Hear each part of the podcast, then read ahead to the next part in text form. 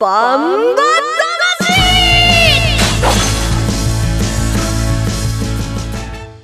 ジャガバンバ魂。この番組はバンエイト価値の提供でお送りします。こんにちは杉山悦子です。ここからの30分はジャガバンバ魂にお付き合いください。バンバ魂は世界に一つだけの競馬です。唯一帯広競馬場で開催されている万栄競馬の楽しさをお伝えする番組です。えー、お盆が過ぎるとたちまち空気が変わりますね。日中の暑さが残るとはいえ朝夕はちょっぴりひんやりします、えー、季節は秋に入っていきます、えー、畑は芋の収穫が忙しくなりますね。1トンもの芋がぎっしり詰まった大きなコンテナが並ぶ景色は十勝を代表する風景です。十勝の西の方ではそばの花が咲いていますよ。皆さん様々な秋がスタートしていくことと思います。そしてバンバ魂は、えー、今週も馬券的中のお手伝いができたらと思っています。レースの解説と予想は十勝毎日新聞社営業局事業部の桜井陽介さんです。こんにちは。こんにちは。勝ち前花火盛り上がりましたね。そうですね、はい。えー、毎年恒例ですけれどもこここ今回は3年ぶり。そうですね。13日土曜日と決まってるんですけどね、はい、僕は初めてだったんですけど、うん、ちょびっとしか見れませんでした。当日は忙しかったんですね。北愛国のね、うん、えっ、と駐車場の、うん、えー、番番ペしてました。はい。やっぱり混んでましたか？駐車場も。すごかったですね。でも、うん、あのもうバスもね三十台出ましたね。はい。あの駐車場からかすかに見えたりいや僕はね戻ってきてね一回家帰って家からちょっと見たんですよ。うん、で最初の第一部ぐらい見てそこから会社に上がって、電話で、え電話対応係としてテレビで見てました。あの13日土曜日の私たちのこの「バンバ魂」の放送は勝ち前花火大会特番の中にこう割り込んでたという感じで放送だったんですけど、聞いてましたか？ああのねバス乗り場のところでねずっと流れててね、うん、突然僕の声が出てきてねあの、うん、バスの券を売ってるおばさんたちがねあのねあなんか聞いた声だと思ったと言われました。そうです すぐアピアピッとアピッといたけどはいよかったですね、はい、はい、というそれぞれの皆さん、はい、お盆を過ごしたと思いますが13、14の2日間帯広競馬場でもイベントがありました。万栄夏祭りが開催されたわけなんですがあのディレクターが14日あの行ってきたそうなんですけれどもものすごくにぎわっていて家族連れも多くてすごくいい雰囲気になっていたそうですよ。あのディレクターのタックにね僕も誘われてたんですけども、うん、力尽きてちょっと花火でちょっと力尽きていけませんでした、すいませんでした。家でちゃんと見てましたよ。でも、はい、うん、この雰囲気を味わっていいもんだなと思って感動して帰ってきたということなんですよ、重症にいたいってずっと言ってたからね。重症ねボブサップのね、足とか見れてよかったんじゃないですか。そう。ボブサップの顔を、あの間近で見て、ものすごくたくましくて強い馬だからそういう顔かと思ったらとっても可愛い顔でね、うん、うん、顔に感動したっていう話でした。ドッグ解説してあげればよかったかな。はい。ちょいちょい入ってくるな。はい。まあちょっとオープニングトークはこのぐらいにしまして、コマーシャルの後ですね、8月14日日曜日に行われました。バンエーグレード2第34回バンエーグランプリを振り返ります。1トンを超える馬。900キロの重り200メートルの戦い。残り10メートル8番の目白剛力先頭だ。一馬身とじわりと突き放して残りわずか8番目白剛力です。世界で一つだけの競馬帯広競馬場。バンエイト勝ち。ザキヤマ楽しむ投稿見てみたい？はい競馬競輪オートレースいつでもどこでも楽しめる。スマホあるなら始めなきゃ。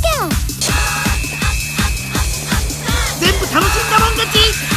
オッズパー農家から直送の新鮮野菜。地元素材のスイーツとこだわりのコーヒー。機能的でおしゃれなギアが揃ったアウトドアショップ。やっぱり食べたい十勝名物豚丼絶対行きたいショッピングモール。そこはどこ？帯広競馬場十勝村。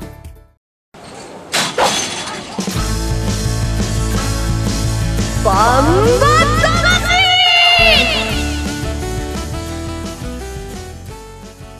では続いて14日日曜日に行われましたかけろ大本命バンエーグレード2第34回バンエーグランプリを振り返りたいと思いますえー、注目になりましたのはもう1番人気から3番人気までもう皆さん予想通りと思いますが1番人気は目室ボブサップ2番人気は目白剛力3番人気はミノルシャープということになりましたね桜井さん。そうですね。ミノルシャープ3番人気ちょっとびっくりしましたね、ちょっとね休休期間長かったんで、うん、少しずつ調子を戻してきてはいたんですけども、うん、ここまで人気上がるとは思わなかったですね僕はね。はい桜井さんの予想は6番のメムロボブサップということだったんですね。まあね、そこはね、はい、皆さん大体一緒じゃないですか。そうですね。はいはい。えー、圧倒的一番人気だったわけですが結果はどうだったでしょう？第34回万栄グランプリ実況をお聞きください。さあ合図があって係員が離れます。スタートしました。飛び出した8頭第一障害に向かって3番目白剛力4番インビクタそして5番ミノルシャープ6番メムロボブサップ4頭一覧で1障害下って12障害の中間に差し掛かって6番ファン投票1位メムロボブサップが一旦止まりました。かわした5番ミノルシャープそのうち並んで4番インビクタ3番メジロ剛力4頭一覧です。少し間が空いて8番カイセドクター内に松風雲海駒さんブラック。そして競泳流後ろさあインビクタ先頭で2障害手前前半44秒で来ています。2番手以下ほどなく集まってさあ前の4頭2障害手前。4番インビクタがまず第2障害登っていきます。そして目白剛力ミノルシャープ外は6番目室ボブサップ。さあ挑戦が始まった。あーっとインビクタは膝をついた。外からぐいっと上がってきた。6番目室ボブサップがまず降ります。3番目白剛力2番手で食らった。そして5番のミノルシャープ3番手で第2障害食らっていい足を見せています。間が空いて2番コマサンブラック4番手で第2障害寄りました。前は残り30メートル。6番目室ボブサップ先頭です。1馬身半のリード。粘って3番目白剛力。2番手。並んで5番のミノルシャープ。3番手。さあ間もなく残り106番の目室ボブサップ。1馬身半のリード。じわーっと目白剛力。シャープ詰まった。シャープ詰まった。先頭6番の目室ボブサップ連覇。第34回万栄グランプリお聞きいただきましたように勝ちましたのは6番のメムロボブサップ人気に応えました。このレースが行われた時の天候は晴れ馬場水分は1.8%でした、えー、残り10メートル付近まで競り合いが続きましたが1番人気メムロボブサップが前回王者の意地を見せ見事勝利となりました。櫻井さんは今週的中でしたね。ああ3連単で取りましたね。ちょっと認知サイドでしたけどね。あんまり儲かってないか。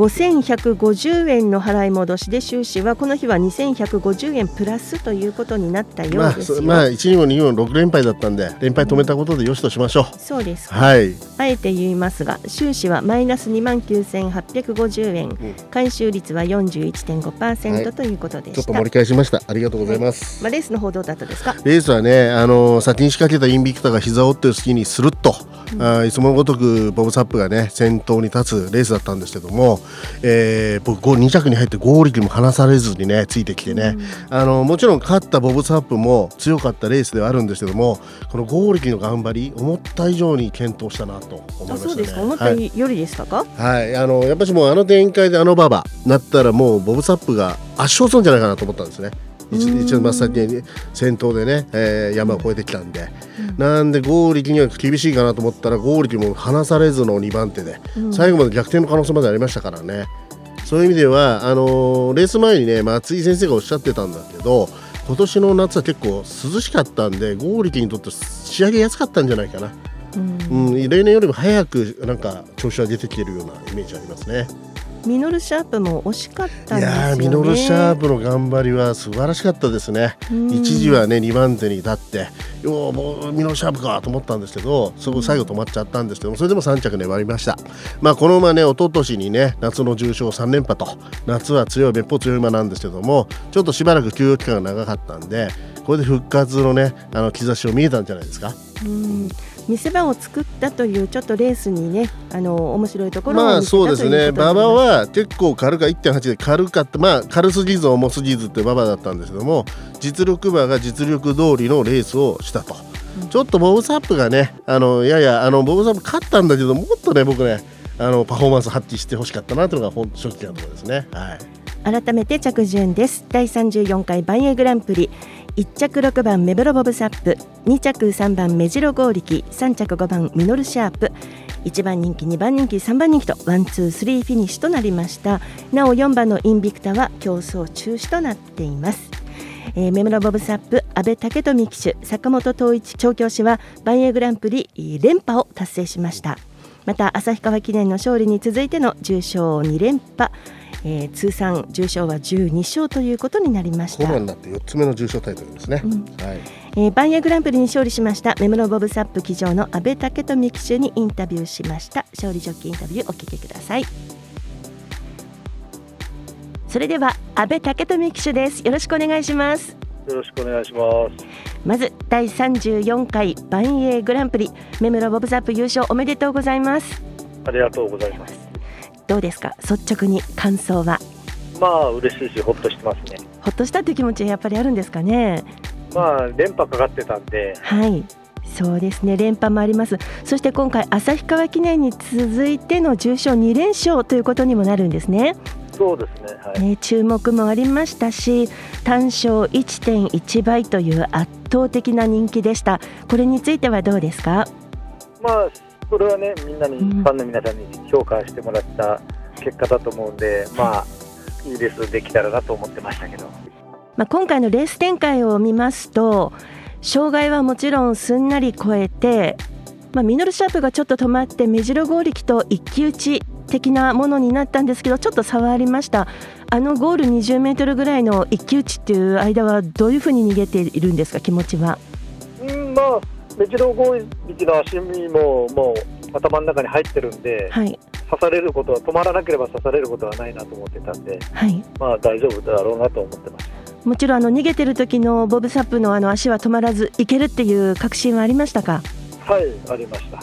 メムロボブサップもそういうあの安倍ジョッキーの展開とかいろいろ作戦とかに乗ってくれるっていうのが答えてくれるそこの息はやっぱり合ってるんですね。まあずっとまあ乗ってるし、まあ、うん、全部ね水も甘いも分かってるんで。もう分かり合ってるっていうコンビですもんね。そうですね、はい。全部今回800という統一の条件だったんですけど、それについてはどうですかね？まあ逆に言ったら、まあ、定量戦の800キロだったんで、まあ、下のクラスのまあちょっと辛いだろうと思ってたんで、はい、今回はね、アーモンド・グーシンとブラックがいなかったんで、はい、その分、ちょっと気持ち的に楽かなと。そういう考えもあったんですね。はい、大差で勝たなくても、まあ、ちょっと勝てばいいいいような気持ちで、まあ、気楽に乗ってたんで。リラックスできたという感じさすがですね。ありがとうございます。レース前にですね坂本調教師からお話インタビューしたときにこのレースの後に一息入れようかというようなお話もあったみたいなんですけれども、はい、レース後状況を見て阿部騎手はどんなふうに考えてますか？まあ本当に今回ちょっと一息、うん、入れようと思ってレースをちょっと休ませてはいるんですけどそうです。まああとはまあ調子を見ながらどうしようかなと。うん。はい、まあ、一旦これからですけど。そうですね。これからますますライバルたちからのマーク厳しくなると思うんですけれども、はい、メムロボブサップどんなふうに向かっていきますか？レースに。うんまあ特別なことをせず、まあ普段通り、まあレースをこなしていけばいいかなと思って、いい感じですね。あの番組の関係者がですねあの競馬場に見に行っていてメムロボブサップがあのこんなにも激しいレースなのに顔が穏やかだったっていうなんかちょっと感動して帰っていってたんですけど。まあどうなんだろう、まあ、本人も分かってるのか分かってない。本人ね。あの安倍騎手から見たメムロボブサップの性格ってどんな馬ですかね？まあ、性格は普段もおとなしいし、人分けのいい馬だと思いますけど、はい、頭がいいというのか、賢いというのか。うん、特別余分なこともしないし、従順で本当に引き分けもいいって感じですけど。いいですね。えーと、最後になりますけれどもあのメムロボブサップのこれからの活躍にも期待ほしてほしいというそんな一言などいただきたいんですがファンの皆さんに一言お願いします。まあこれからもね、まあ、ファンのみんなにね愛される馬で入れるように頑張りたいと思います今日はありがとうございました、はい、バンエグランプリ優勝本当におめでとうございました。ありがとうございました。第34回バンエーグランプリ勝ちました。メムロボブサップ騎乗阿部武富騎手のインタビューでしたどんな感じでしたか？桜さん。そうですね。意外だったのはやはりちょっと余裕あったんですね、うん、あのレースぶりから見たら思った以上に手こずったなと思ったんですけど、うん、アーベジョッキーはもう相手関係も見透かしてあのゴーリキの足も測っていた、うん、これ意外なコメントでした。ちょっと雨が降ったと、うん、それはねあの安倍武富騎手にとっては、ま、意外というのか雨、うん、あ降っちゃったなっていう感じなんだけれども、うん、だけどそれも、あじゃあこんなふうに行こうって思ったら、それにあのメメロボブサップもすんなり答えてくれてっていう、何の問題もなかったっていう。まあそまあもともとはね雨の馬場得意なんでいいんですけど他のなんかねつあの軽い馬場が本当にうまい馬が来ちゃうんじゃないかっていうのを坂本先生なんか気にしてたんで、どうかと思ったんですけどまあ本当にねあの見た目以上着差以上の余裕あった勝利だったんだなというのは印象付けましたね。まあ、余裕ということはないんでしょうけどねレースは何があるかわからないので、うん、余裕ではないんですけれども自信はあったんでしょうね。そうですね、ね。うん、あのもうもちろん足測れたっていうところで、やっぱりボブズアップのやっぱり力を信頼してたんじゃないですか？信頼とやっぱり安倍たあの武富騎手がレースを読んでますね。全体的なねレースを完璧に読み切ったということでした万円グランプリ今年も根室ボブサップが勝ちました、うん、コマーシャルの後です。21日日曜日のメインレース。白縫い特別の予想と展望に参ります。1トンを超える馬。900キロの重り。200メートルの戦い。残り10メートル。8番の目白剛力先頭だ。一馬身とじわりと突き放して。残りわずか8番。目白剛力です世界で一つだけの競馬帯広競馬場バンエイト勝ち。ザキヤマ楽しむ投稿見てみたい。はい。競馬競輪オートレースいつでもどこでも楽しめる。スマホあるなら始めなきゃ。全部楽しんだもん勝ち。オッズパー農家から直送の新鮮野菜。地元素材のスイーツとこだわりのコーヒー。機能的でおしゃれなギアが揃ったアウトドアショップ。やっぱり食べたい十勝名物豚丼。絶対行きたいショッピングモール。そこはどこ？帯広競馬場十勝村。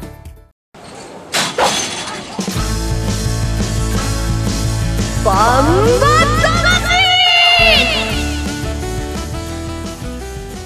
続いては21日日曜日のメインレースです。白縫特別の予想と展望に参ります。桜井さん、このレースはどんなレースですか？そうですね。先週の重賞を走ったメンバーたちの一つ下のクラス A1 クラスのお馬さんたちの戦いなんですけどちょっと意地悪な言い方をすると自力はあるけど今一つ殻を破れないお馬さんたちの戦いと。なぜでしょう、うん、あの勝ちきれないからやっぱり一番トップのあの、オープンにはいけないというところでしょうね。そこのオープンのトップとこの A1 クラスのこのこのラインは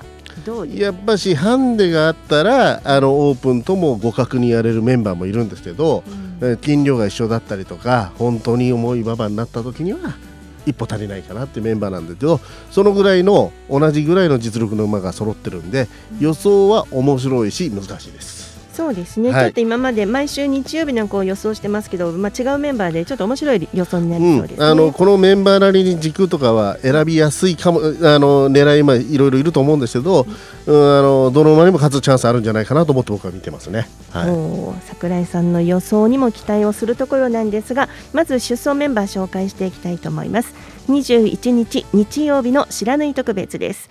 1番オールラウンダー鈴木圭介。2番ノエル・ブラン村上明。3番フレイムゴールド島津新。4番大輪ファイター赤塚健二。5番占領ボス阿部武富。6番姫宮西翔太。7枠7番心の宝渡来心。7枠8番ピンチはチャンス長澤浩太。8枠9番甲州ハレガシー松田道明。8枠10番青のゴッド金田力。白縫特別は以上フルゲート10頭による競争となります、えー、20日土曜日の十勝毎日新聞掲載ネットバンバ金太郎の予想を見てみますと9番甲州晴れ菓子に20丸2番のノエルブランに丸そして上から4番ダイリーファイター6番姫宮10番青のゴッドこの辺りに印がついていますよ。さあ早速桜井さんの予想いきますか？そうですね。あの金太郎さんの予想通りおそらく人気が甲州晴れ菓子が背負うんじゃないかなと。このメンバーの中ではちょっと抜けてますかね、うん、と前走オープンクラスで2着来ていてゴールデンフージの2着だったんで、うん、やっぱりコバのオープンクラスと互角に戦ってるって実績は有利です、うん、ただやはり今回は賞金ね、えー、ハンデが10キロ課されてトップハンデの710キロとこの辺りどう見るかですね、うん、日曜日の天気予報ですが番組収録中の19日金曜日の時点で天気は晴れのち曇り、うん、最高気温30度という予想になってきてるんですけども、まあ暑いですけどちょっとね、あのー、季節的に空気は変わってくるんでしょ、ね、週長の雨はやっぱり予想以上に降ったんで、うん、パンパンの重い馬場にはならないと思いますよ。そうですか、はい、そんなところで、櫻井さんの予想はどうですか？はい。本命はね高一点の姫宮牝馬に来ました。これはあのハンデですか？えっ、とねハンデはね決してねこれ700、675一番低ハンデなんですけど軽くないんですよ、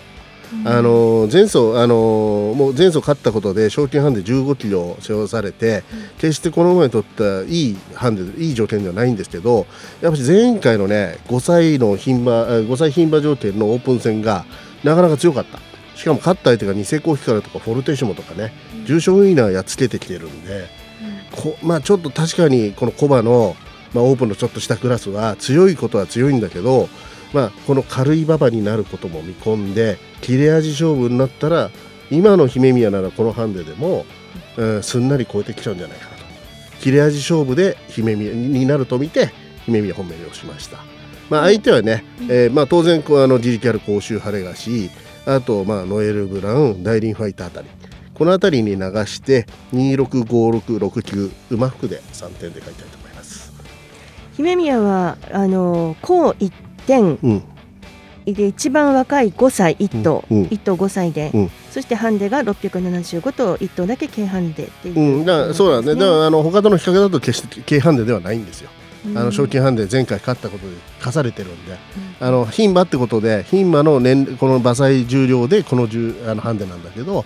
あの他との比較で決して有利ではない。だけど今の姫宮であれば充実ぶりから見ればあのこの675キロもすんなりあの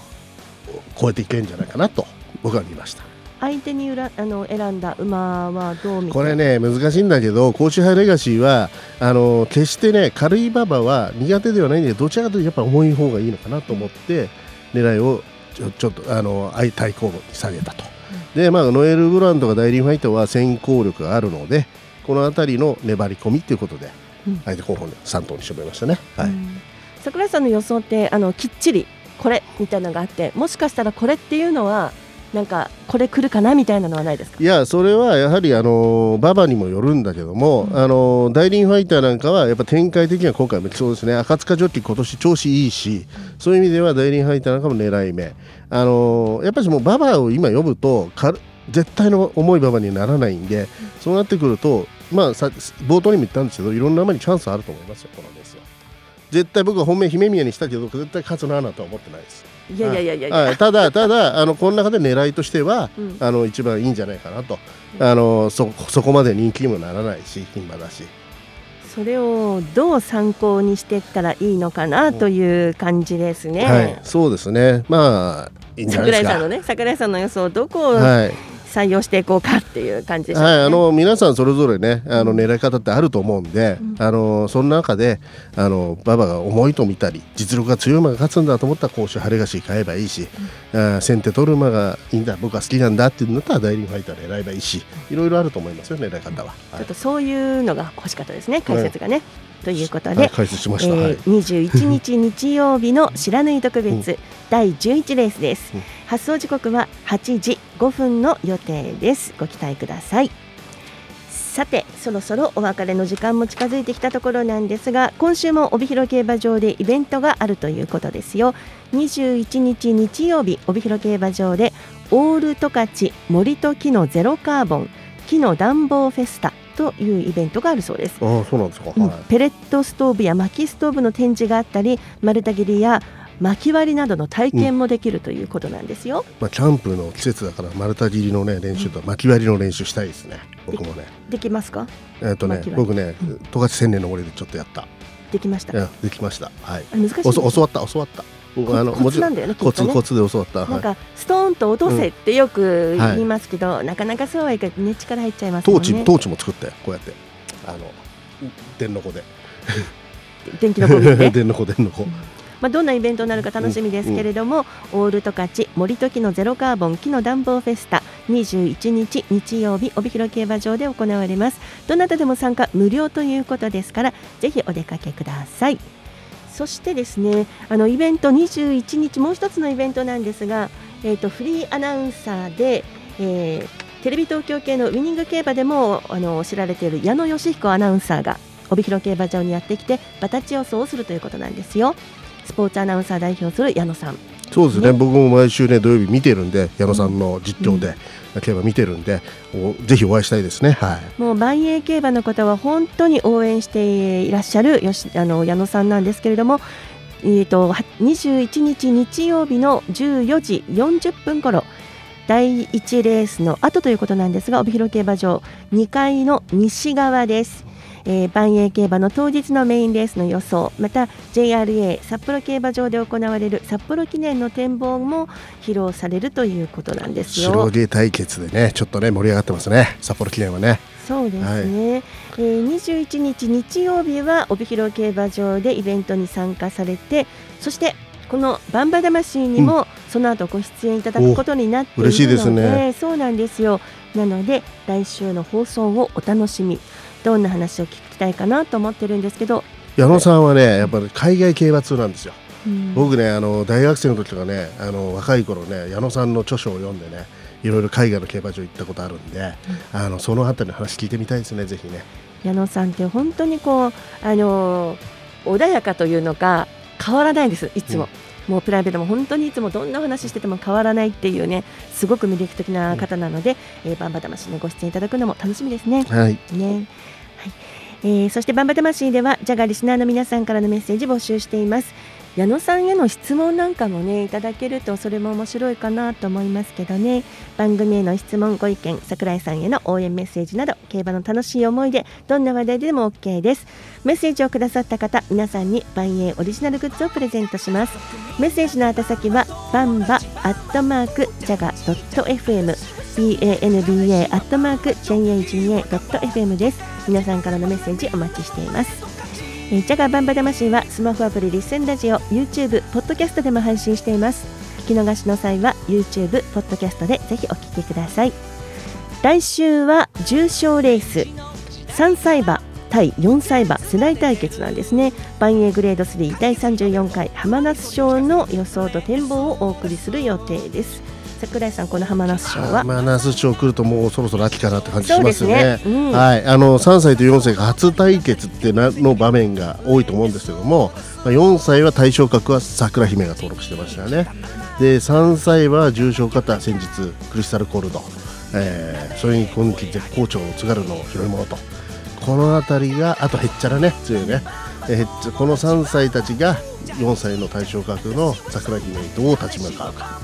そこの注目集まるわけですね、はい、それが桜井さんの展望というのかなんとなくこうイメージしてる感じなんですね。そうですね。本当はオーシャンウィナーねダービー馬のオーシャンウィナー出てきてくれるともっと盛り上がったんですけども、うん、まあその役割は桜姫が対象として牝馬ですけどもね役割になってくれるんじゃないでしょうかまだ決まってはいないんですけれどもこの浜那須賞に出走予定の調教師騎手のインタビューもお届けできたらというふうに思っています。こちらもご期待ください、えー、今週も予想と解説は十勝毎日新聞社営業局事業部の櫻井陽介さんでした。ありがとうございました、はい、えー、ではバンバ魂はまた来週です。杉山悦子でした。ジャガバンバ魂。この番組はバンエイト価値の提供でお送りしました。